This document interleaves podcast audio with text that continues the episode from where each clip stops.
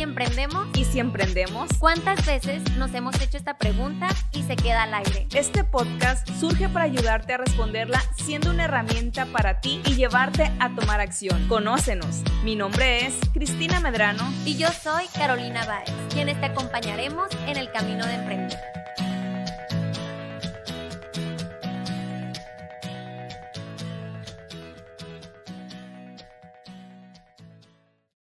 Hola, hola, ¿qué tal? Muy buen día tengan todos los que nos escuchan el día de hoy.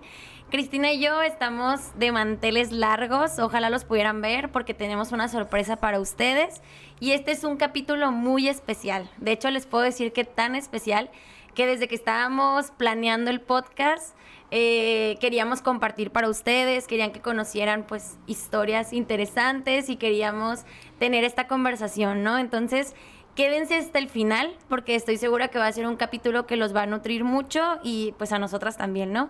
Cris, ¿cómo estás? ¿Cómo te encuentras el día de hoy?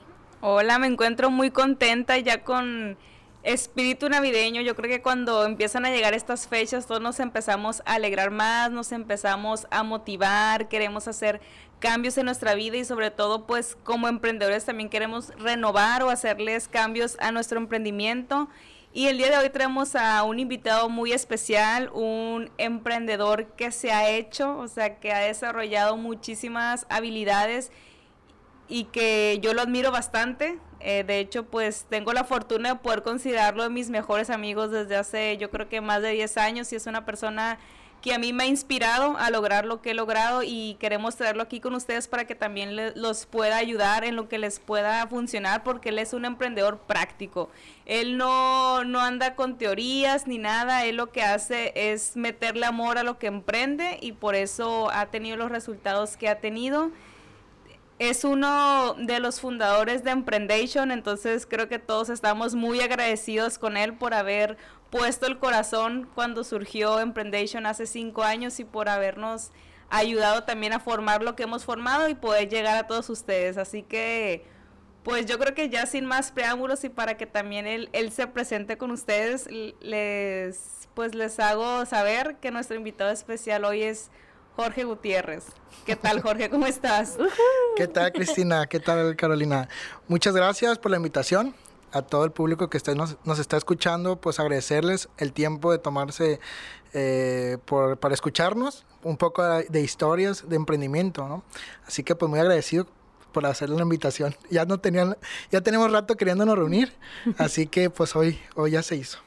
Así es, y pues nos vas a platicar un poquito de, de, tips de todo lo que has hecho, así que escuchen lo que ha hecho porque yo creo que les puede, les puede servir o si se encuentran en alguna de las etapas que él nos va a platicar, pues que también nos diga cómo le hizo y para que ustedes también puedan salir adelante y también pues obviamente nos va a contar de éxitos y fracasos que ha tenido porque pues como todo emprendedor es a prueba y error, ¿no? Así que, pero antes platícanos poquito Jorge, o sea, de ti. ¿Quién eres? ¿Qué haces? ya dije yo poquito, pero... ¿Quién soy? Muy buena pregunta. pues mira, eh, pues ahorita que lo mencionas, me puse, me puse un poquito a recordar de todo lo que, se ha hecho en el transcurso de la vida. Yo creo que he sido una persona muy afortunada, eh, una persona muy afortunada por, conocer a gente como ustedes, a mucha gente que me ha rodeado de, de crecimiento. Eh, pues un poco de mi historia. Eh, pues digamos que fui empleado gran parte de mi vida. Eh, fue una etapa muy, muy interesante que, me gustó mucho. creo que sigo siendo empleado porque al final este, sigo dedicándole horas a, trabajo, ¿no? Entonces, pero de diferente manera. yo empecé muy pequeño trabajando, alrededor de los 7 u 8 años. trabajé en una taquería porque me gustaban mucho los tacos. ¡Qué rico! ¿Y comías tacos gratis? sí, comía tacos gratis. Este, me acuerdo que me ganaba 20 pesos. 20 pesos el, la, tarde, noche. Y me acuerdo que mi mamá iba por mí a las 11 de la, de la noche porque el día siguiente tenía que ir a la secundaria. Y creo que estaba, no, secundaria, a la primaria. Ocho este, años. Ocho años, sí. Estaba en cuarto por ahí. Este, y recuerdo que que nunca me gasté ese dinero. No sé qué, qué quedó porque mamá me lo quitaba. Este, aparte. aparte. Pero creo que lo máximo que pude ahorrar fueron 360 pesos. Y, y, y, pues ahí fue poco a poco. Eh, ahí me empezó a agarrar la pasión por la parte de, de, pues como que me gustaba mucho ver cómo, cómo las personas con las que trabajaba, este, pues podían ganar dinero, ¿no? y pues yo en ese momento pues era mesero, ¿no? Y de ahí creo que me pasé a... Ah, fui paquetero. Fui paquetero seis años, siete años, toda la parte de la secundaria y la prepa estuve eh, paqueteando. Eh, la verdad que iba bien, eh. sí me ganaba mis 110 pesitos al día. Así que eh, ahí pude pagar todos mis estudios y de ahí pasé a, a un negocio de pollos donde yo creo que ahí fue una de las escuelas más grandes que aprendí, porque me enseñó muchas cosas, eh, que eh, la persona que, que, en ese momento era mi jefe, eh, que ahorita pues para descanse, pero la verdad que le aprendí muchísimo, yo siempre se lo dije a él, y, y de ahí empecé a emprender, me metí la parte de multinivel, Ahí estuve más o menos unos 10 años. En el transcurso de, de, eso, pues me dediqué a otras cosas. Este, trabajaba en Coppel, pero muy poco tiempo. Eh, trabajé en los negocios de hamburguesas. O sea, nunca, siempre tenía como dos trabajos. Sí, casi siempre dos trabajos tenía, no tenía tiempo. Eh, y, mm, y, cuando empecé el, el rollo del multinivel, eh, me empezó a apasionar mucho por el desarrollo personal. Y obviamente, pues la parte de la ganancia, pero empecé a desarrollar técnicas y habilidades que no tenía. Eh, o que a lo mejor las tenía muy escondidas, pero pues no sabía que las tenía, ¿no? Y ahí duré como nueve o diez años. Y en el transcurso de ese tiempo conocí personas extraordinarias que me que dije, yo quiero hacer equipo con ellos. Y actualmente con uno de ellos este, y otra persona que admiro mucho, eh, formamos una, una, de las, una de las empresas que, que nos apasiona verla crecer, que, que es Emprendation, y tenemos otras por ahí pero ahorita que estamos hablando del tema de Emprendation, fue, es, fue y es un niño de emprendimiento muy, muy ajetreado. La verdad que aprendimos en el transcurso de, de, del tiempo y yo creo que hoy es una de las marcas más importantes en Sinaloa y en Culiacán de emprendimiento. Así es, wow. De lo que resalto, de, ya nos contó hasta un gran parte de su historia, ¿no? Y es súper motivadora. Yo aquí tengo una sonrisa de oreja a oreja porque inspiras, Jorge, y además empezar tan pequeño y todo y tener esa como espinita, yo algo que veo y que quiero que platiquemos un poquito sobre eso y ponerlo sobre la mesa, el rodearte de las personas indicadas, el admirar a las personas y ver qué tanto les puedes aprender. Yo creo que desde niño, ¿no? Desde los ocho años que veías al taquero que con lo mismo que ganaba, a lo mejor luego podía comprar más cosas o podía crecer su negocio de tacos y luego la persona más grande en prepa cuando ya de la persona que hablaste que aprendiste muchísimo por quién es. Yo creo que eso es muy importante, cómo nuestra historia puede hacer un eco en las personas en las que nos rodeamos para enseñarles algo y devolver un poco de lo que hemos aprendido, ¿no? Yo creo que como emprendedores que siempre estamos como en este camino, a veces nos absorben mucho otras cosas y nos olvidamos que tenemos a gente, a equipo, a personas que nos rodean, que podemos dejar una semillita o algo sembrado en ellos que les sirva para que pues luego sean incluso más grandes que nosotros, ¿no? ¿Qué piensan? Totalmente de acuerdo. Me perdí un poco en lo que en lo que estabas diciendo, pero, o sea, pensé que le ibas a preguntar algo. Ah, ok. Pero me perdí y estaba esperando que le... La pregunta. Pues bueno, la pregunta que iba... que íbamos a poner el tema sobre la mesa. Eh, o sea, estoy de acuerdo contigo en eso porque como lo mencionaba, pues yo me he rodeado mucho de las personas de las que comenta Jorge y también sé que, porque conozco toda su historia de vida, que pues muchas de las personas con las que se ha rodeado, y es lo que vamos a platicar ahorita, has puesto otro tipo de negocios, ¿no? O sea, eh, pues actualmente aparte de lo que decimos de, de Emprendation y de las otras empresas, pues eh, te has asociado con, con distintos amigos, yo creo, y yo creo que podemos empezar desde ahí. Si tú crees que, que es conveniente asociarse con amigos para poner su emprendimiento, o si te vas a asociar con alguien, ¿qué es lo que debes de buscar?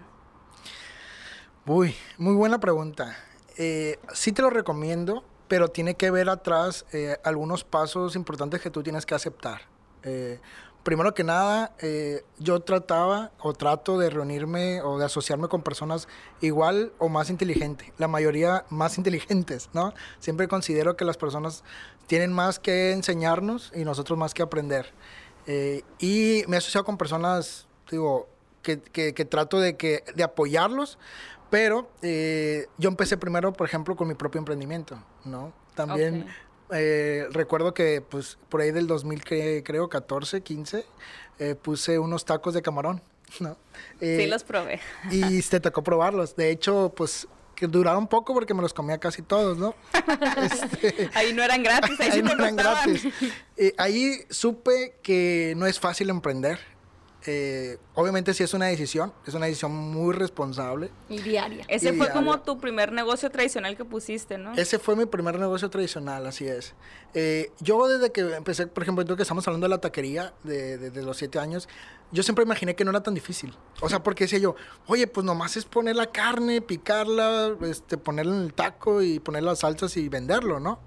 Pero ya cuando estás en la parte administrativa, este, y cómo hacer que crezca y que no, y que pues, por tratar de ganar dinero, no es tan fácil. Eh, se dice fácil, pero no es.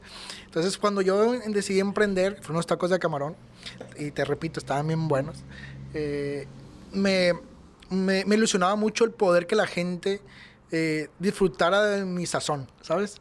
Como que lo ponía por la parte del corazón, no por la parte de la mente. Y eso fue algo que aprendí en mi primer emprendimiento.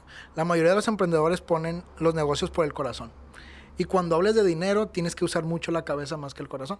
Entonces yo sabía que tenía muchas responsabilidades con, con las personas que yo había empleado y que si se vendía o no se vendía tenía que sacar dinero. Y no era de que mamá, papá, préstame, amigo, préstame, no, tenía que vender o vender, ¿no? Eh, o si era ir a corretear eh, a las personas, llevarles volantes y todo eso.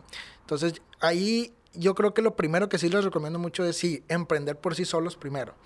Y después es saber qué aprendiste y quién es mejor en algunas cosas. Yo no era muy bueno en la parte administrativa. Eso sí te lo puedo asegurar, ¿no? Porque normalmente cuando uno emprende dice, lo que sobra es lo que gano. Y en Y no. realidad no, o sea, la empresa por sí sola o el negocio por sí solo tiene que tener su propio salario. Y yo es la que menos me preocupaba. Yo pagaba empleados, eh, pagaba pues materia prima y todo eso y lo que sobraba era para mí. Y pues la empresa se fue muriendo, ¿no? Haz de cuenta que le estás tirando agua de, de- de la botella que tenía. Y, y, pues en un momento donde yo me gasté mal el dinero y ya no tenía para reinvertir porque hubo un bajón en, la- en el negocio y ya, ya no pude, ¿no? Y aparte, la verdad que pues ya no, ya, ya, ya no tenía ese deseo, este, ya, no me, ya no me motivaba tanto. Mm, Y no por el hecho de no, no, no ser el producto, sino porque empezaba a ver que no era tan fácil. Y empieza ese bajón de emprendimiento de, ingato, ¿y si no funciona? ¿Y si nadie quiere probar esto? Y muchas otras razones, ¿no? Pero yo siempre recomiendo, me gustaría recomendarles a todos que emprendieran primero por sí solos y después encontrarse a la persona ideal donde, donde están tus debilidades para que él sea tu fortaleza. Y también como para que te conozcas a ti mismo, ¿no? Yo tengo entendido que cuando ya emprendiste con ese negocio, ya tenías un proceso, o sea, ya tenías como conocimiento teórico, por así decir, de temas de negocios, de emprendimiento, de todo eso, por lo que nos hayas comentado también. Pero yo creo que dinos un poquito más cómo fue ese abrir esa puerta y conocerte a ti mismo y cómo era lo que, o sea, realmente las actividades que tenías como emprendedor ahí mismo en tu negocio y qué te aventó a eso primeramente, o sea, hacerlo tú solo. Y me encantó eso que dices, o sea, te tienes que conocer primero tú, retarte a ti mismo y ver en qué eres bueno y en lo que no eres bueno, pues buscar quién complemente esas áreas para poder asociarte y que sea algo ahí bueno. Y no quiero que se nos escape una pregunta que Cris te, que te, Cris te hizo porque me gustó mucho, es, ¿emprendo con amigos? O sea, ¿me asocio con amigos o no me asocio con amigos? Entonces ahí van esas dos. Ok. primero, eh, bueno, contestarle a Cris que, que ya estaba la pregunta.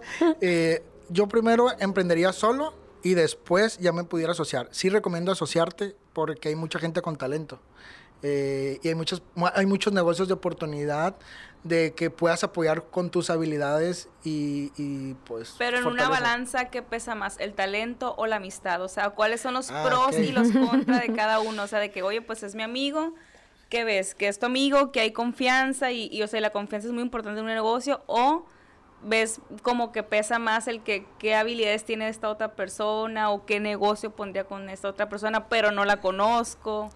Mira, primero que nada, yo creo que los mejores negocios, porque los negocios que me he podido asociar han salido en, en fiestas, ¿no? Casi siempre. Hay que ir a fiestas, ¿eh? recomendando ir a fiestas, En ¿no? carnes asadas, donde te inspiras. Obviamente tienes que tener ese tipo de amigos donde la plática fluya hacia mejorar nuestra calidad de vida, ¿no? O sea, Eh, amigos que siempre estén pensando qué sí, más claro, hacer o, sí. o cómo crecer.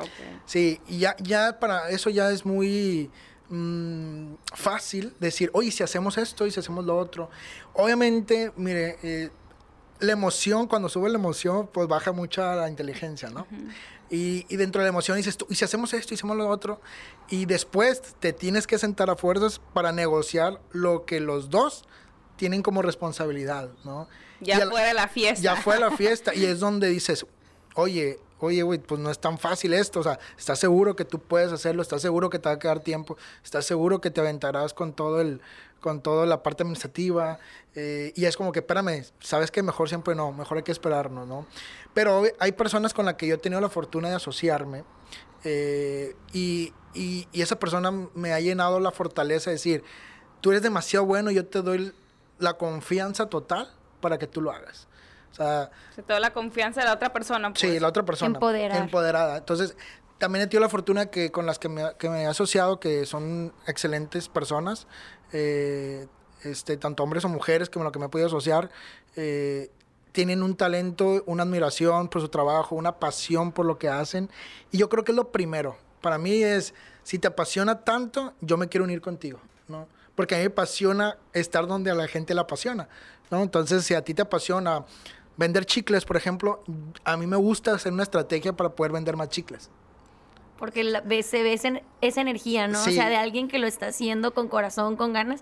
Yo creo que también te recuerda a ese momento en el que inicias. Sí, y es que Jorge es un vendedor nato, entonces, o sea, a lo que entiendo es que si ves a alguien que está muy motivado con lo que hace o le gusta mucho, pues tú entras a ayudarle a cómo potencializar ese negocio, ¿no? Entonces creo que ves eso en una persona o en un emprendedor que, que, que te asocias, pero bueno, otra pregunta.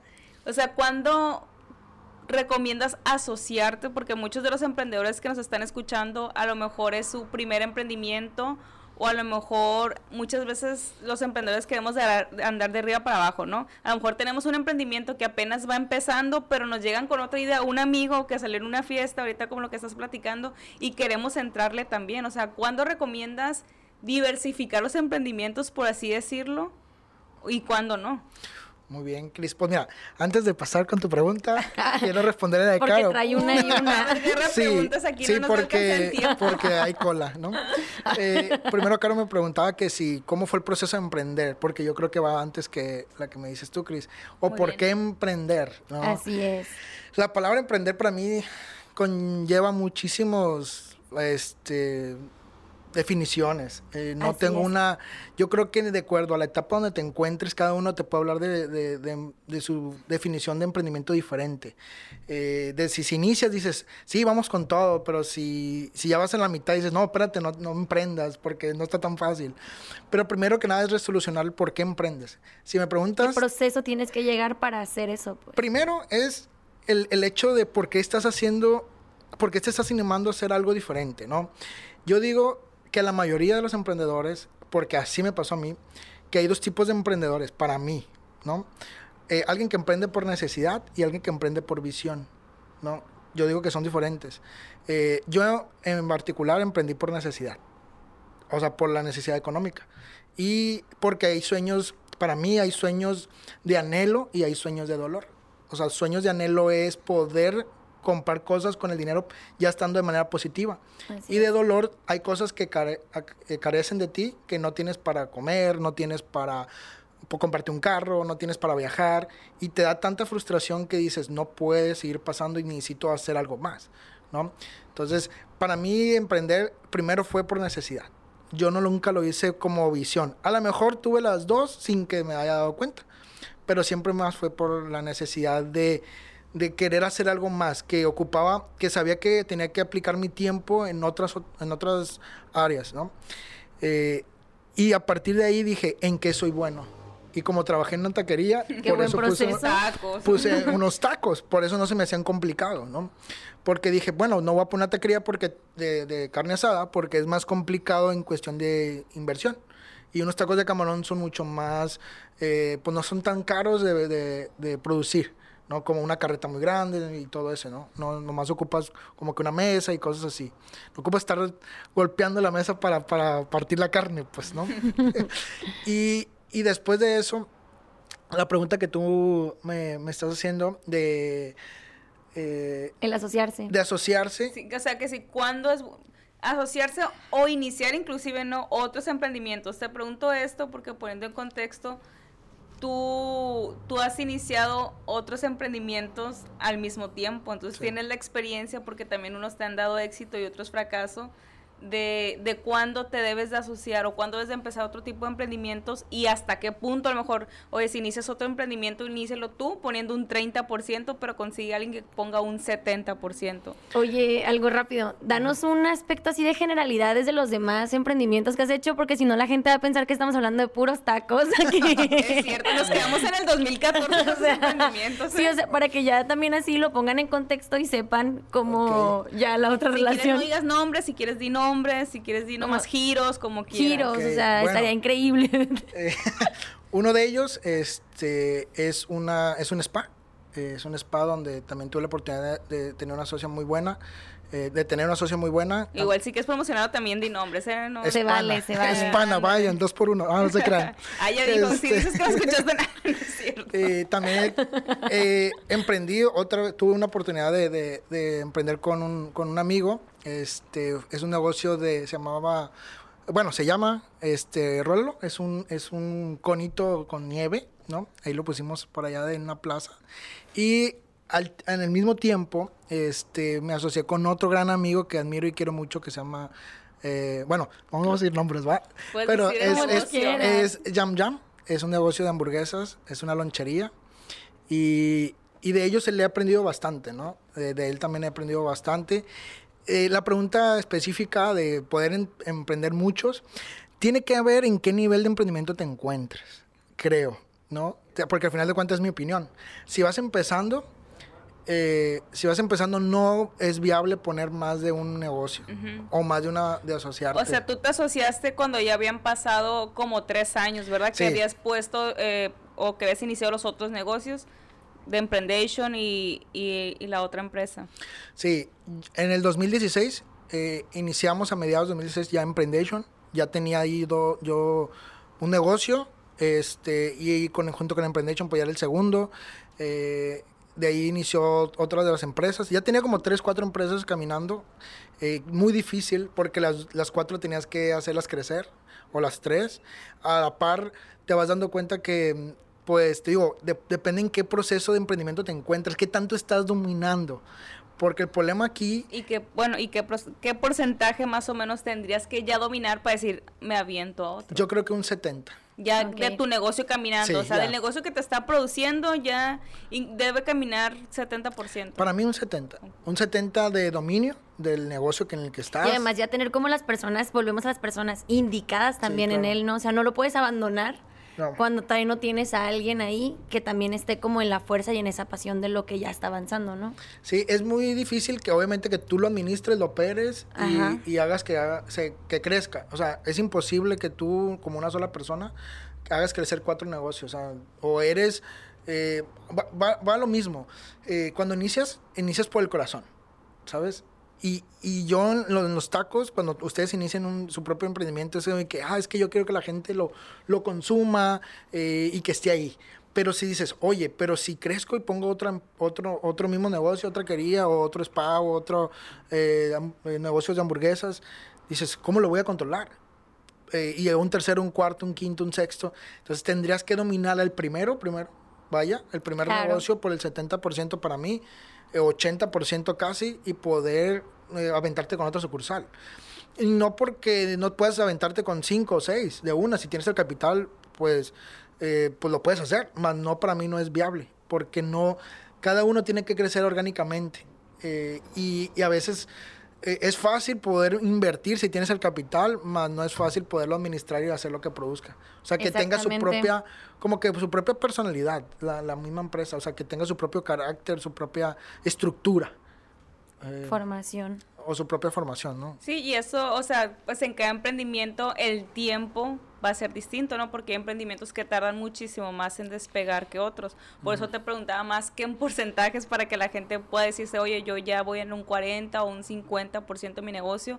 Porque yo creo que en este tiempo que queremos hacer tantas cosas es muy atractivo o, si, o hay muchos amigos queriendo emprender y nos, y nos llegan y que ella asociate conmigo y hay que hacer esto. Y muchas veces por querer poner el corazón decimos, sí, sí puedo y me aviento al otro emprendimiento, pero dejamos descuidado el otro. Entonces, o igual pueden ser eh, asociaciones estratégicas también, ¿no? A lo mejor te puedes asociar en cierta manera como accionista o algo Claro. sin necesidad de tener que meterte en la operación del otro negocio y que descuides lo que ya estás haciendo.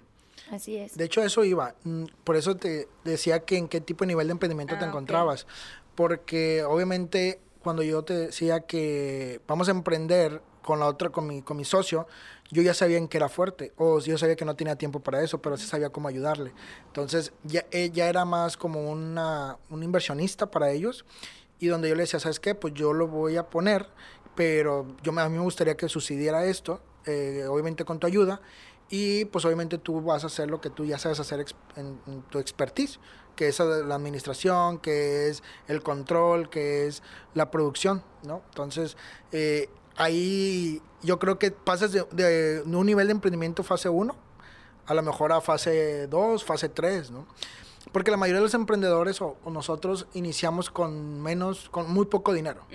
Sí. Y, y lo poco de, de- de- de- del dinero que tú estás ganando, la mayoría, te digo, por experiencia, a veces decimos queremos gastarnos ese dinero y no preparamos para una posible falla del negocio. O lo metes en otro negocio y ya no tienes Ándale, yo creo que para, para hacer eso, ¿no?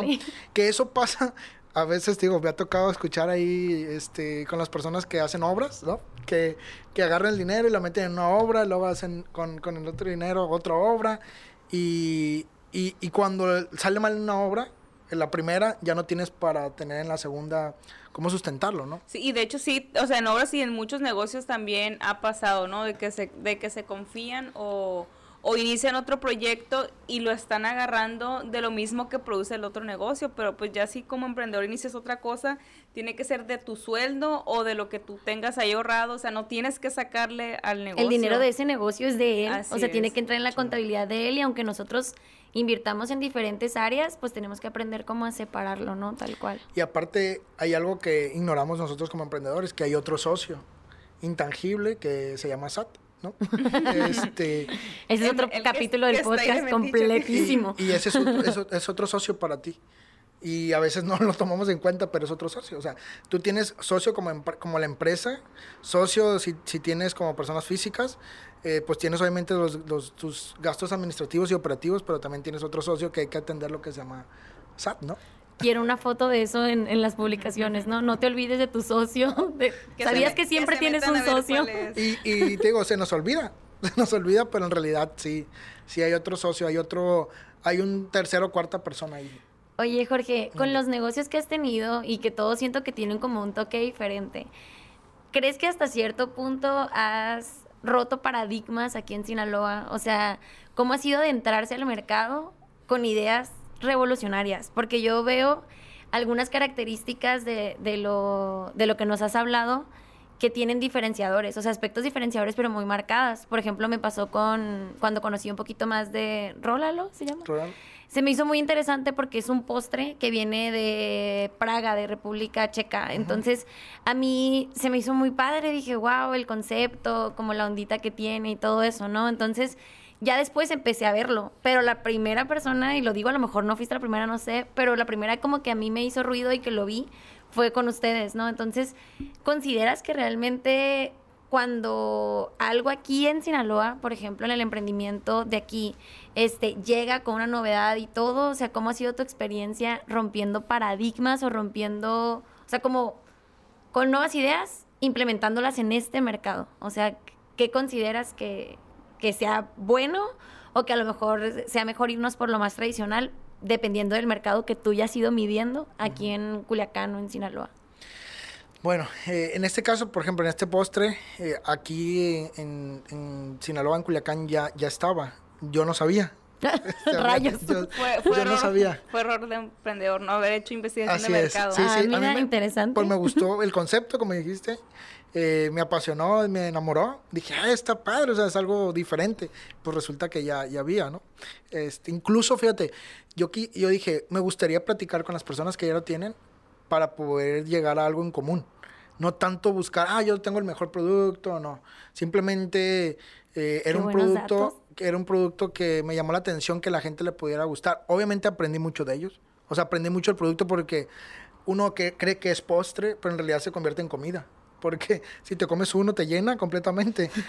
y, y- y ahí vas midiendo el hecho de la gente decide o el postre o una comida. Entonces, es- incluso tú puedes vender e- ese tipo de postre como si fuera comida porque no es barato eh, al producirlo, pero también te llena porque pues es como un pan, ¿no? Y es cuenta que estás, estás, estás haciendo una comida tal cual.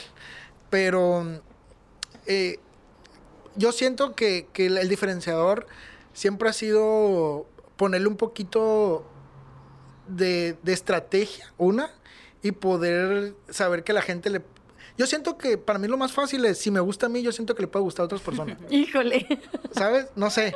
Siento que, que si... eres, le- eres tu mayor juez, ¿no? Así que- Sí, de que, oye, voy y lo pruebo. Yo primero, obviamente, tuve que probar. Este, tuve que probarlo y dije, si a mí me gusta, ¿cuántas personas de este, bueno, vamos a una estadística, si a 10 como yo o 10 personas en común, a lo mejor se le gustan a 7 como un producto genérico, es buen negocio.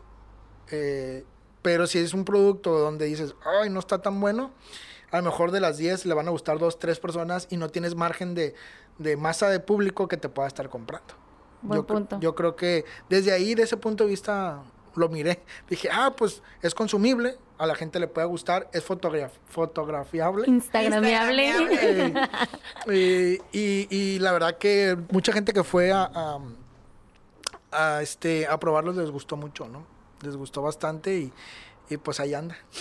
Entonces, pero de todas maneras sigues buscando esos aspectos diferenciadores, ¿no? Cuéntanos un poquito, porque tú has pasado por todas las etapas. Has sido autoempleado, emprendedor, empren- ya empresario, inversionista, eh, franquicias. Entonces, por ejemplo, esto de Rola lo es una franquicia, Sí. ¿no? Entonces, yo creo que también hay emprendedores que quieren meterse a las franquicias, que dicen, oye, a lo mejor, pues yo no, no quiero aventarme al riesgo desde cero y, y mejor quiero traer un negocio que ya sé que esté funcionando. Pero, ¿qué aspectos debes de tomar en cuenta al momento de, de querer agarrar una franquicia? Porque tú me platicabas cuando recién ibas a agarrar Rólalo, o sea, cosas que veías y ya que lo tuviste, cosas que no sabías que iban a pasar, como el tamaño del camión y todo eso, cosas que no me diste de la cocina, o sea, ¿qué, qué tips les das a nuestros emprendedores que deben de fijarse al momento de agarrar una franquicia o querer aventarse con una franquicia? Muy buena pregunta. La Oye. gente pregunta mucho de franquicias. Sí, las franquicias son a veces muy complicadas porque, mira, tú te vas primero que nada por la venta. O Parece sea, lo fácil, ¿no? Y al Sí. final a veces es más Sí, complicado. tú dices, ah, no, pues sabes que esa franquicia vende mucho, me mm, la quiero, ¿no? Cuesta tanto. Obviamente atrás de eso hay una ganancia, obviamente, para la empresa, ¿no? Para la franquicia. Sí, para la franquicia. Eh, eh, prácticamente vendas o no vendas, hay una rentabilidad para ellos. Eh, Además que les tienes que pagar como una mensualidad, pues. Sí, yo creo que lo más complicado también, y, y lo que yo vi que, que no me había dado cuenta, por ejemplo, era, primero que nada, te hacen un tiempo de franquicia, ¿no? Puede durar un año, dos años, cinco años, y después de eso pueden cambiar cosas. Y tú ya tienes el mercado, tú ya tienes a, te- estás apasionado con el producto, ya tienes eh, tu punto, y esas personas te lo pueden quitar. Las decisiones finales son de la empresa. Sí, o pues. sea, pasan los 3, 4 años y si la persona, si ellos te dicen, no, no puedo renovar ya contigo, eh, Te quitan te, pu- te el pueden, o sea, porque ya no tienes contrato. Obviamente la mayoría dice, oye, si tenemos muy buen este, comunicación como franquicia y franquiciado, este, pues vamos a seguir. Pero pues eso nadie te lo, te lo asegura, ¿no? Eh, porque ha pasado, ya pasó, incluso han pasado con negocios tradicionales en, en- aquí en Culiacán. Yo recuerdo mucho que iba a desayunar unos, unos, una birria que se llama Empire. y que eh, por ahí yo escuché de una, una fuente de amigos que decían, oye, es que ahorita hay una birria ahí y a la persona los quitaron porque ya tenían el punto. Entonces se acabó el contrato y, y lo cambiaron. Y eso también ha pasado con pizzerías. Y ha pasado con, con, otros negocios que yo digo, wow, eso, eso no lo tomas en cuenta. O sea, estás creciendo tanto, imagínate, cinco años que ya facturas. Y abrazando tu punto, abrazando a tu gente, a tu consumidor. Sí, pues tú vas y abres mercado al final de cuentas. Exacto. Ese es uno. La segunda, estás amarrado a comprarles productos a ellos. Esa es otra desventaja. Sí, tú me decías que, o sea, que tú veías la manera en que tú podías producir ese producto más barato y de todas maneras tenías que comprárselo fuerzas a ellos. Yo creo que eso como emprendedor es muy frustrante. Sí, porque, por ejemplo, en este caso era más sencillo hacerlo acá, pues harina, azúcar, canela, todo eso. Y, y tú lo puedes comprar acá en el Sams. O sea, te puedes ir al 10% de lo que tú lo comprabas. Y, y, de hecho, las personas con las que yo, yo me relacioné ahí con la franquicia, e iban empezando, e, ellos fueron muy amables, son muy amables y, y ellos lo entendieron. Y, les dije, ¿saben qué? Pues a mí me gustaría acá. Yo, yo aumento la regalía, eh, tuve que negociar aumentar regalía, pero déjame a mí comprarlo acá en Culiacán, porque el tiempo de entrega, algún accidente, eh, lo que sea, no puedo tomar el riesgo de que si un cliente ya no hay producto, o, todo un día o, medio día, eh, imagínate, pues la marca la vas a ir matando poco a poco. Sí, pues ya no vuelve. Ya no vuelve. Sí, sí, sí, siempre vas y no está ese que te gusta o ese que se te antoja, pues. Sí, o el tipo de, nieve, lo que sea. Y esas son de las cosas más que, que, o sea, tanto el contrato como que los productos. Eh, otra de las cosas que a mí me llamaba la atención eh, era, obviamente todo lo tienes que comprar a ellos, digo, las máquinas y todo, pero ya depende de ti. Y eso es lo más difícil, porque, oye, yo te estoy poniendo el modelo de negocios ya hecho, pero ya depende de ti que llegue el cliente. Y, y uno cree que por tener el modelo de negocios, en, eh, si está en Mazatlán, que en Culiacán se va a comportar igual. Y, la verdad, cada ciudad, cada estado es diferente. O sea, es como llegar aquí a Culiacán y poner, no sé, mm, churros de, de, alacranes o de chapulines, por ejemplo y que, y que allá funciona mucho, ¿no? Creo que, por ejemplo, no sé si... ha pasado con las marquesitas. Eso te iba a decir, las marquesitas, ¿no? hay un modelo de negocios, creo que está en Yucatán. Sí, eh, muy fuerte. Muy, fuerte. O sea, en cada plaza hay una islita muy pequeña y, y, venden mucho. Y aquí en Culiacán la gente no está relacionada con las marquesitas. No sé por qué, pero no estamos... de hecho, te puedo hacer una experiencia, nunca he probado ninguna. Eh, pero porque tampoco me la han topado de que, ah, mira, ahí hay una y voy a comprar para probarla. No. Eh, yo creo que eso también, los modelos de negocios, la mayoría de franquicias están de, en, el, centro. Eh, y, y, el modelo de acá de Culiacán, el pensamiento es diferente. Los gustos, todo cambia acá muchísimo. somos más monachones en las cosas de, hasta el mismo sushi, ¿no? este Monchuoso. Sí, de que ponle triple queso y tocino y y mucho serrano, ¿no? Apenas también se está habilitando más el tema del pan. O sea, yo creo que para el norte ya lo del pan artesanal, lo de cositas así, detalles, masa madre y todo eso. estaba haciendo una investigación hace poco y todo el tema del centro, Guadalajara, Ciudad de México, o sea, ciudades más grandes con diferentes culturas y todo, traían más la ondita de un cafecito y un pan de desayuno. Y aquí lo teníamos pero como que lo dejamos muchos años, o sea, como que antes sí era de que, ah, el pan dulce, pero ya el pan así como extra con características diferentes y novedosas y todo, aquí era algo que no se consumía. Apenas otra vez está habilitando eso de que voy a ir a una panadería y ya como todo el concepto, ¿no? Entonces sí, sí cambia mucho, como dices tú, y pues está muy interesante todo este tema. Se le puede conocer bastante. Sí. bueno, mucho nos estuviste hablando de habilidades, o sea, de que tus habilidades y las habilidades que sumas eh, con la persona que te asocias en caso que decidas emprender con alguien más, pero como un emprendedor así tal cual, ¿qué habilidades crees que deban de desarrollar o qué habilidades has tenido que desarrollar para llegar a, a lo que has llegado? Ay, ¿por qué le haces tan preguntas tan difíciles? Eh, Porque sé que las puedes responder. Esa es la actitud. Trato de, de, pues de responderte de la manera en la que fui creciendo, ¿no? Primero la habilidad, yo creo que es... Mm, pudiera decirte que, las ventas, ¿no? O la habilidad de, de, tratar. Pero yo creo que primero es la habilidad de, de tener, no, no esa confianza, sino de, aguantar. Yo creo que la primera habilidad es, Resiliencia. resistir. Más que la resiliencia de poder, no, sino que resistir el fregazo, ¿sabes? Eh, si resiste, si, tienes la habilidad de resistir golpes, tienes habilidades para crecer. Pero pues si si te pasa, porque yo inicié también así de, Inga, tú no pegó, y yo sí me ponía a llorar y me, me, frustraba de por qué, sabiendo que es un buen producto, y yo sé que mucha de la gente que nos está escuchando a lo mejor ha llorado este, de frustración, eh, yo también he llorado muchísimo, eh, me ha tocado que, que, que, pues, de que digo, ¿por qué no está funcionando, no? Me voy ahí con este, mi esposa y le digo, oye, pero ¿por qué? ¿Qué está pasando? Y, y yo lo creo que primero es tener la habilidad de resistir, de resistir. Si, si ya resiste un no, si puedes resistir que la gente te diga no al producto, si puedes resistir que la gente diga que no le gusta o que no te dediques a eso, o que tus hermanos o tu mamá o tu papá o tu amigo te diga déjate de cosas, si tienes esa habilidad de decir, ok, respeto tu opinión, pero voy a fregarle, eh, voy a chingarle yo solo, eh, con o tu apoyo, y de ahí ya, ya tienes el primer paso. Para mí es eso. Ya las, las consecuencias de eso es tener más confianza, las consecuencias es juntarte con personas que te puedan dar eh, un, un, elemento más a eso, o sea, que te enseñen cómo poner, a, hacer la venta. Que te eh, sumen al final de cuentas. ¿no? Yo creo que eso lo vas a agarrar con la experiencia.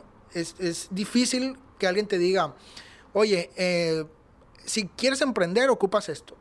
La verdad, yo, yo, no, yo, no, yo no me atrevo a decirlo porque cada una de las personas tienen su crecimiento. O sea, hay gente que es muy buena para vender, pero no puede emprender.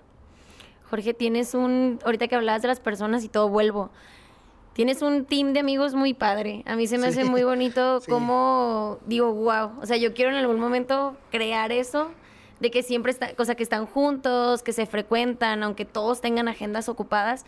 Y yo me imagino, por ejemplo, sus reuniones o sus carnes asadas, ¿no? Cómo suman cada una de las personas. Entonces, cómo alguien o sea, ¿cómo logras eso? O sea, ahí yo creo que sí te puedes animar un poco de ir cultivando esas relaciones positivas. Y también yo siento que lo atraes, ¿no? Porque uno es un espejo. Y si uno siempre se comporta con esa humildad, con esas ganas, con esa energía, con esa actitud, pues te reflejas en personas de la misma forma, ¿no? Yo creo que ahí puede ir un tip también envuelto, ¿no? Pero eh, háblame un poquito, o sea, danos ese consejo de cómo cultivar esas relaciones positivas y seguirnos, aunque estemos bien ocupados, dando tiempo para, como tú dices, eh, ya lograr juntarnos con esas personas que cuando les damos el tiempo, o sea, nos suman realmente. Mira, la mayoría de las pláticas de mis amigos, y pues aquí Cristina, que, que siempre a veces nos vemos y hablamos, siempre ha sido de hablar de cosas que nos sumen, como dices, ¿no? Obviamente si hablamos de tontería no, media, ¿no? Se vale. Es parte de... También chismeamos. Sí, eh, pero más, ¿cómo, o sea, ¿cómo puedes crear ese grupo? Yo creo que primero siendo quien quieres ser en el grupo. ¿sale? Yo no me considero un líder, este, no me considero quien pueda atraer personas. Yo siento que ser como eres hace que traigas a personas como quieres que sean en tu vida. Ser genuino, ¿no? Yo creo que ándale, es ándale, a lo mejor, a lo mejor yo, yo me divierto mucho, o sea, digo, a mí es fácil, por ejemplo, hacer una carne asada y que a todos los que les gusten carne puedan ir, ¿no? ¿no? Este, pero en la misma... Apúntenme. en la misma plática, eh, en la misma plática eh, salen ideas muy buenas. Y yo creo que eh, las mismas personas que solos, solos se han quedado es porque saben que, que eso es bueno para ellos. Yo ahorita me hizo un flashback aquí de que, de que yo recuerdo una vez que iba por el Madero, por, por la avenida Madero, por la calle, y me acuerdo que vi una persona en una mm, Porsche, ¿no? Y yo tenía un Civic en aquel momento. Y yo decía, qué difícil llegar a donde está él. Pero qué fácil eh, poder llegar y preguntarle, ¿qué haces para yo hacerlo? Ándale, se hicieron videos virales después de la gente preguntándole los carros, ¿eh? Tú tuviste la idea. No, no, o sea, de, oye, güey, pues dime qué haces, y si no te molesta, yo lo quiero hacer, ¿no? Porque quiero tener lo que tú tienes. Este, eh, no es como la canción, ¿no? De que me enojo porque, no porque yo lo tenga, sino ah, porque, lo tienes. Porque lo tienes. tenerlo. Ajá. Pero eh, yo siempre me basé en eso, de que dime cómo tú le haces, este, porque yo quisiera tener eso. Y va desde, no sé si le llames humildad o aceptación, que alguien más sabe más que tú. Exacto. Y Y cuando yo me acerco también a esos amigos, eh, es por eso, es porque tú tienes algo que me gustaría yo tenerlo. Al final la gente dice, oye, es que ellos se acercan a ti por esto, por lo de-". No, es que yo me acerqué también a ellos.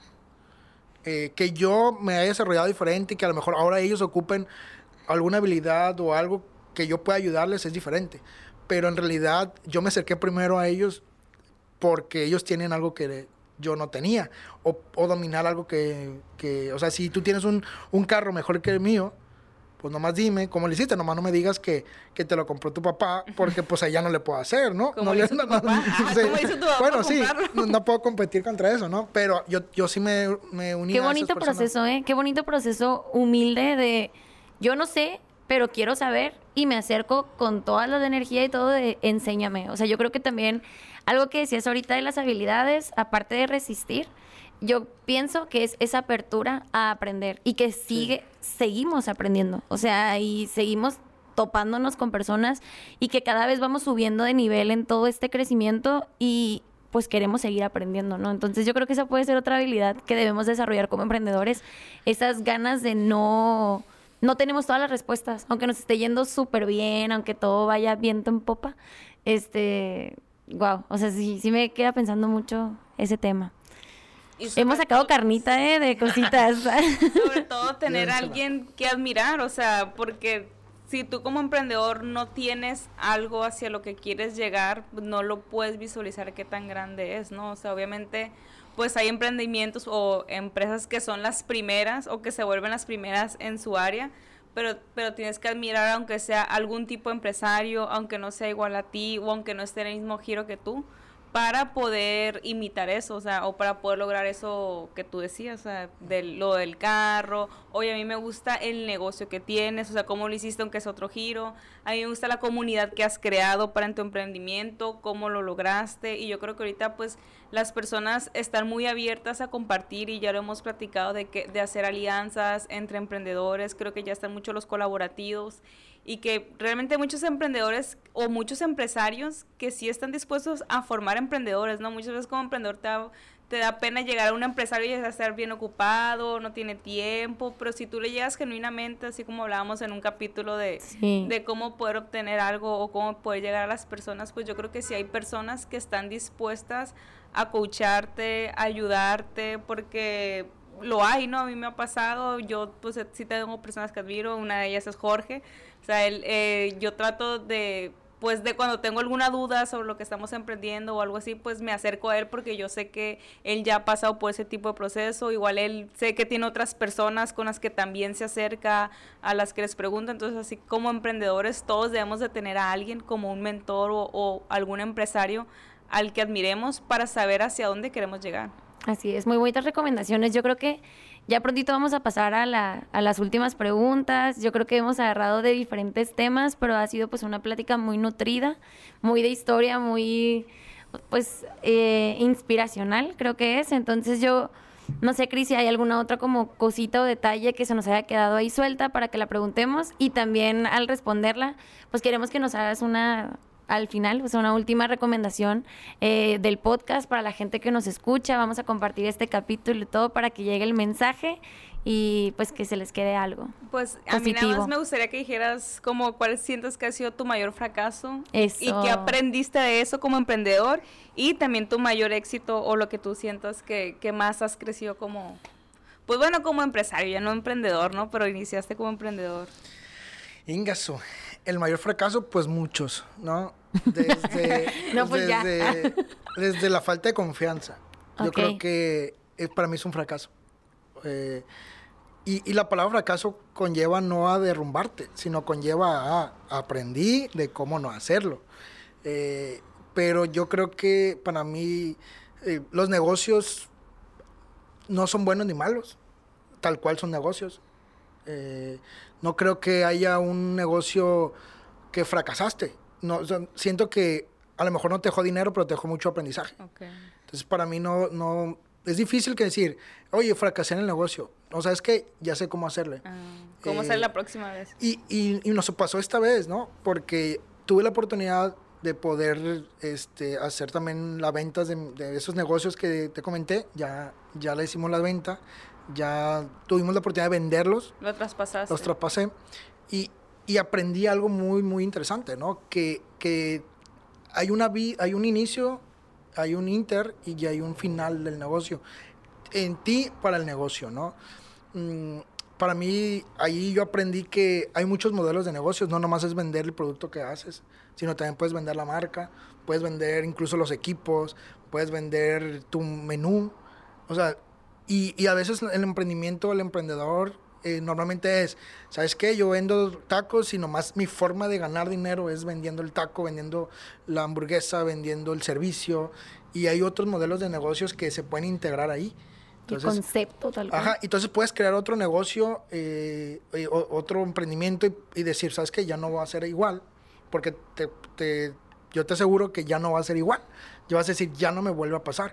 Incluso te vuelve a pasar, no, tiene, no va a ser igual, va a ser muy similar. Y decir, Inga, tú ahora me faltó esto, ¿no? Ahora tuve que haber hecho esto. Entonces, eh, fracasos en, lo, personal es sentirte desanimado de decir, no puedo. Pero en lo, en lo empresarial, eh, cuando tú confías en ti, dices, ok, vamos, volvemos a empezar y hacemos otro negocio. Y mejor que ese, ¿no? ¿Cuál es la otra pregunta? Éxito. Ándale.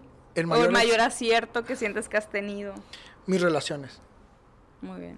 Lo capté desde hace ratito. Mis relaciones eh, con las personas que me empecé a, llevar, que eh, mucha gente me dice, también me dice, oye, es que tuviste mucha suerte, ¿no? Fue un chingo de trabajo.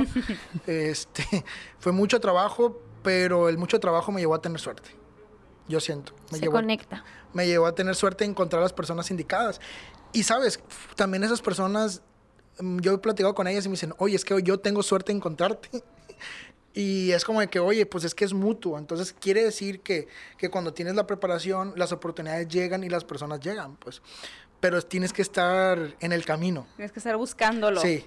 En el camino, en el camino tienes que estar apertura. ahí. Y, y ahorita, este, pues dices, dices, oye, es que yo quiero estar con él por lo que ya veo, por lo que ya, por lo que es, lo que sea pero también esa persona tiene que aceptarse y decir, hey, yo también quiero estar contigo porque tú también eres muy bueno para esto y para esto y para esto, ¿no? Y yo creo que eso, la mayor acierto es eh, las personas con las que me he rodeado.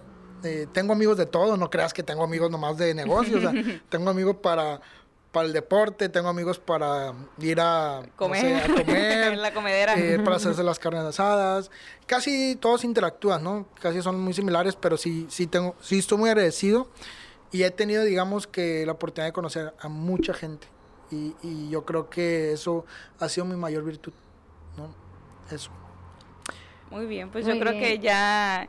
Ya con un último consejo. Quiero que des un último consejo a la gente que escuchó todo el capítulo, que llegó hasta aquí y que les quieras decir algo. Pues miren, les voy a ser un poquito sincero. A lo mejor no va a ser el consejo de échenle ganas, este, ustedes pueden. No. Yo, yo creo que el mejor consejo es pasen de muy rápido a la fase de emprendimiento. Córranle. Eh, pasen muy rápido porque para mí eh, es fase uno emprender. O sea, hay un mundo arriba. Y yo no creo que la gente se tenga que conformar porque hay mucha gente que nos conformamos con emprender. Eh, yo veo, yo siempre he dicho a Cristina, o no sé, me tocó decirte aquí, Caro, que yo veo gente en el centro teniendo su negocio y ellos emprendieron pero uno no lo ve como emprendedores porque lo ven como un negocio de Telcel, por ejemplo, de venta de case o, o venta de, no sé, de accesorios o, aquel que, el de joyería, por ejemplo. Ellos también emprendieron, ¿no? Pero emprendieron a un negocio tradicional, no emprendieron algo innovador. Pero cualquiera de esos, cualquiera parte que digas emprender, es para mí, es saber lo más rápido pasar de emprendimiento a empresario porque se disfruta más el empresario y todavía se disfruta más el inversionista. Pero tienes que pasar por fase número uno, ¿no? Tienes que haberlo vivido para poder subir escalones, ¿no? No te puedes brincar uno. Y te voy a dar un ejemplo ya para, para, para que todo, para hacerlo un poquito más claro, porque me acaba de tocar, ¿no? Este, normalmente el emprendedor cuando le va muy bien en el negocio, y, yo ya lo hice el ejemplo con, con, Cristina y te lo voy a hacer a ti, eh, imagínate que tú, Carolina, tengas un negocio de no sé, ¿qué te gusta? Un café. Un café, muy buena, ¿te gusta el café? Un café. Y yo te digo, oye Carolina, ¿sabes qué? Mm, el negocio, eh, no sé, facturas al mes 100 mil pesos. Y pues tú dices, ok, con 100 mil pesos me alcanza, pago todo y me queda una buena ganancia, no sé, 10, 20 mil pesos al mes. Ponle 20, ¿no? Entonces, imagínate que ese negocio ahorita en diciembre sea temporada alta y te estés produciendo ahora no 100, sino 300 al mes. O sea, estás ganando tres veces más. ¿Qué haces tú como emprendedor en su momento? Eh, si yo te hago la pregunta, ¿te gustaría en diciembre, o sea, ahorita que estás vendiendo, ¿vendes el negocio o te lo quedas? Está interesante. Vamos a pensar en el siguiente nivel y lo voy a vender. Próximo capítulo. Dime, o sea, ¿qué es lo que sientes? ¿Por qué lo voy a vender si es cuando más estoy ganando? Pues claro, o sea, lo, lo, más fácil y lo que yo creo que sintieron los que están escuchando esto es cómo en el mejor momento lo voy a dejar. Yo ya que tengo un poquito más de conocimiento en ese tema, pues sí es una buena etapa para pasar a un siguiente nivel. Ajá, y, y el siguiente nivel duele. ¿Sabes? por Porque te tienes que deshacerte de, de, tu niño, de tu bebé, de lo que te está dejando. De todo lo que le invertiste, trabajaste, sudaste. El corazón. Todo, Exacto. toda esa parte la tienes que romper y decir, inga tú, ahorita que ya dio fruto todo, ¿por qué lo tengo que vender? Y mucha gente se va a preguntar ahorita, oye, pero puedes vender, hacerlo como franquicia. No, te estoy haciendo la pregunta directa, ¿lo venderías? Y la mayoría dice que no el 95% a lo mejor decimos que no. Porque dices, no, porque yo estoy feliz que esté produciendo tres veces y a partir de ahí voy a producir más. Dice uno mentalmente. Pero no recuerdas que cuando hay una subida va una bajada. Y esto es como la montaña rusa. Tú subes con el emprendimiento, con tu bebé, pero bajas también con él. Exacto. Y cuando bajas, duele más que subir.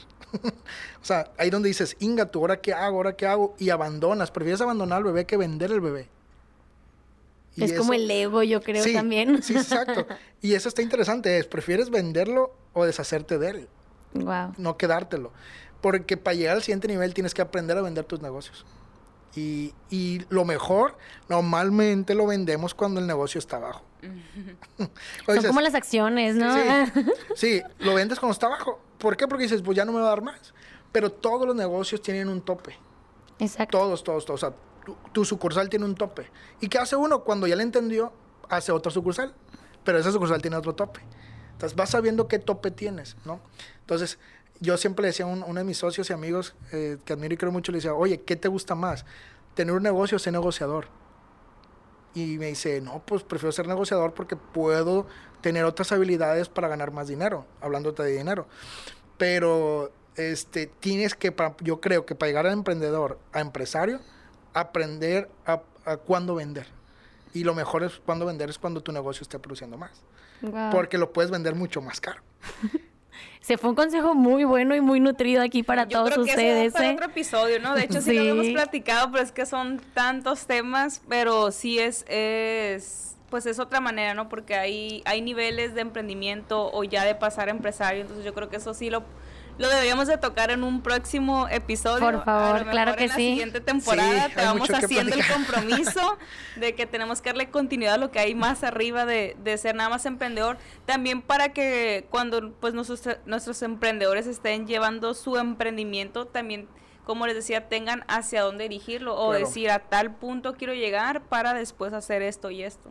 Sí, en el camino te vas a conocer a otras personas, vas a conocer personas que tienen el capital y cómo lo hicieron y ellos están así la misma historia. ¿Sabes qué? Es que yo supe cuándo vendí, compré, me relacioné y es donde tú quieres la mayoría llegar, ¿no?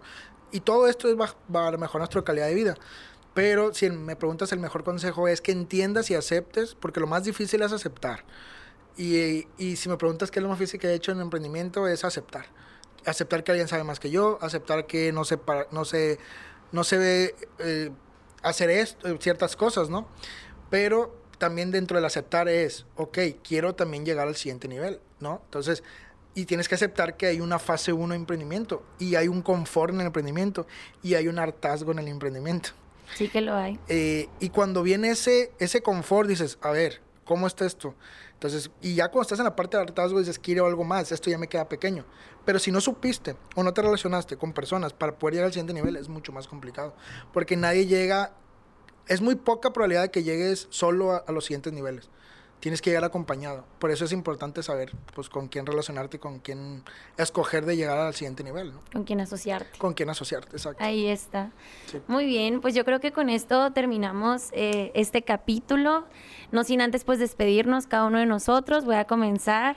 Eh, muchas gracias a los dos porque son dos personas que yo también admiro mucho, de las que siempre aprendo y pues siento que se vive una energía muy bonita eh, en el estar platicando con ustedes. Es todo un privilegio porque yo sé también, Jorge, pues que trae agenda saturada y todo. Entonces le, le agradecemos muchísimo, pues el habernos regalado este tiempo y pues también para toda nuestra comunidad bonita de Y Siempre Vemos, que yo sé que van a estar muy contentos de conocerte, de escucharte. Y pues con esto me despido yo, pues ya prontito el próximo capítulo, se viene un mes muy bonito, ya estamos, cuando estén escuchando esto, pues ya es camino a diciembre, unos días. Y a darle con todo, a cerrar el año como como grandes, ¿no? Con toda la energía. Muchas gracias, Jorge. Te cedo la palabra para que también puedas despedirte de nuestro público, de nosotros y listo. pues muchas gracias a todos por escucharnos. Este, pues, ¿qué te puedo decir? Eh, estoy abierto a si alguna persona de aquí después quiera contactarnos para preguntarnos cosas. Eh, acerca de, cómo, de cómo poder ayudar a más personas, yo estoy súper encantado, ¿no? Y pues agradecerles a ustedes, la verdad que las he visto crecer. Me toca ahora a ustedes decirles lo que yo veo en ustedes. No es fácil hacer podcast, ¿no? Este, pero porque pues dejas en evidencia muchos, mucho sentir. Así que pues yo las admiro. Qué bueno que, que empezaron. Son dos mujeres muy valientes, empoderadas emprendedoras y pues son grandes pilares para pues tanto Emprendation como la estructura de Emprendation. Eh, así que yo sé que van a llegar muy lejos y más porque están haciendo el primer paso, que es animarse, ¿no? Así que, que es lo más difícil. Este, Gracias. Así que pues yo les agradezco la invitación, espero que me inviten un poco más y yo aceptar también. Así será, vamos, vamos a empezar a negociar la próxima invitación, porque tardamos para que nos aceptaras esta, pero espero ya vamos a empezar a negociar para la siguiente. Pues muchísimas gracias. Eh, sé que te atacamos o te ataqué con muchas preguntas, pero yo sé que tienes demasiado para compartir y quería que que se lo comentaras a, a, nuestros emprendedores para que tomen lo que les sirva, que es para, por lo que hacemos el podcast, poder ayudarlos en la etapa de emprendimiento que, que se encuentren. A lo mejor algunos de ustedes está por querer comprar una franquicia, entonces para que tomen en cuenta lo, lo que nos comentó Jorge, a lo mejor apenas quieren empezar a emprender, a lo mejor ya quieren pasar de ser emprendedora a ser empresario, entonces eh, pues aquí les dejamos de todo para, pues para que aprendan y, esperamos si les sea muy útil, que, que, lo puedan aplicar o si conocen a alguien que les pudiera ayudar, pues compártanle este podcast. Ya próximamente vamos a volver a nuestros videos en YouTube, en Emprendation TV, para que se suscriban y le den like a Facebook e Instagram de Emprendation porque viene algo muy bueno para diciembre. Traemos una convocatoria muy padre para apoyar a emprendedores, así que saben que todo lo estamos haciendo por y para ustedes. Y yo con esto me despido, muy alegre, y los dejo con la siguiente invitación. ¿Y si emprendemos?